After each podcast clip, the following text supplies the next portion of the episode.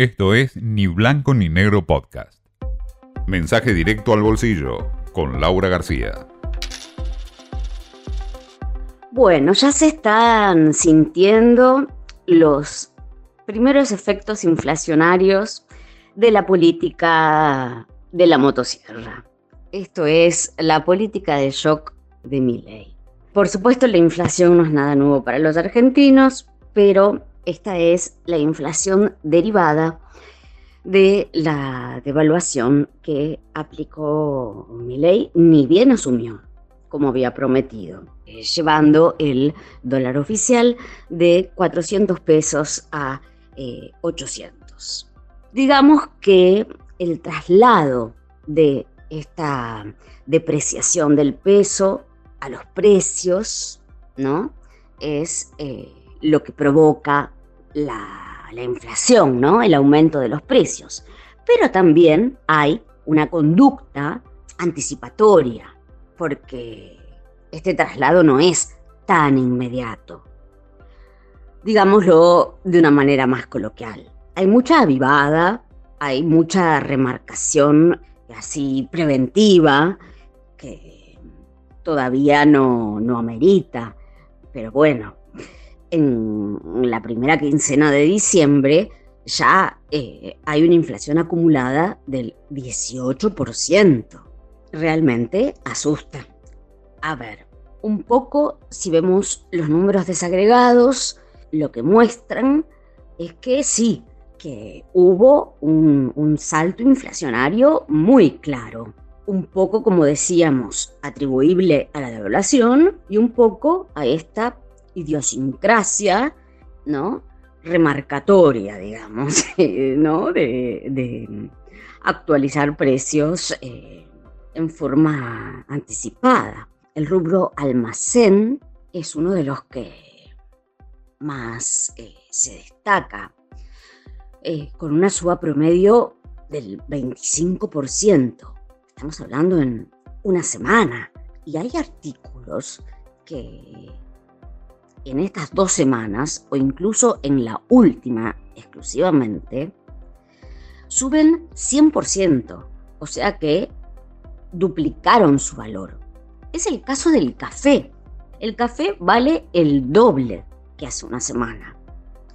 Eh, y otro artículo que subió muchísimo son las galletitas de agua. Así que bueno, eh, no sé, hay que estar muy atentos eh, porque bueno, no es el caso de todos. Incluso hay algunos que bajaron un poquito. Pero bueno, uno no puede tener un registro mental, ¿no? De, de, cada cosa. Pero hay, hay algunos artículos de consumo masivo en los que realmente es eh, escandaloso, como es el café. Uno se da cuenta que vale el doble. Y después hay eh, otro tipo de, avivadas, como en alimentos, por ejemplo, el tomate. Eh, el tomate, el mayorista se lo vende al verdulero a 300, 500 pesos el kilo. Y después el, verdulero te lo vende a vos, minorista, a 2.200.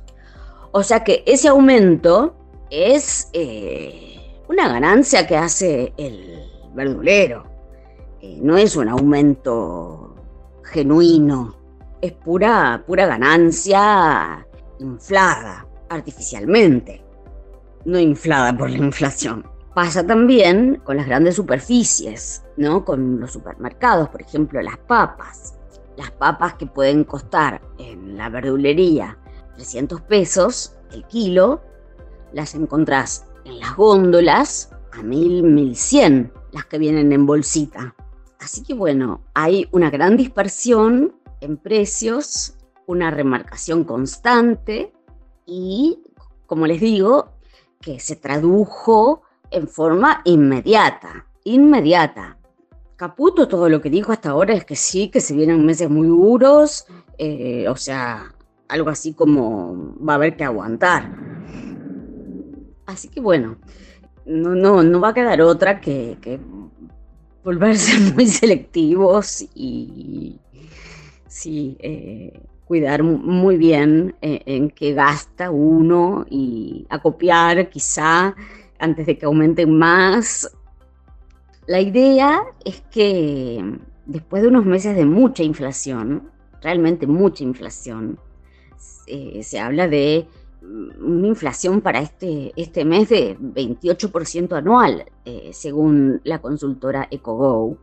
Eh, perdón, mensual, mensual, 28% mensual en diciembre, que bueno, va a ir bajando progresivamente gracias a un plan de estabilización y que después de estos picos va a bajar bastante rápido, pero que efectivamente va a haber unos meses muy, muy álgidos.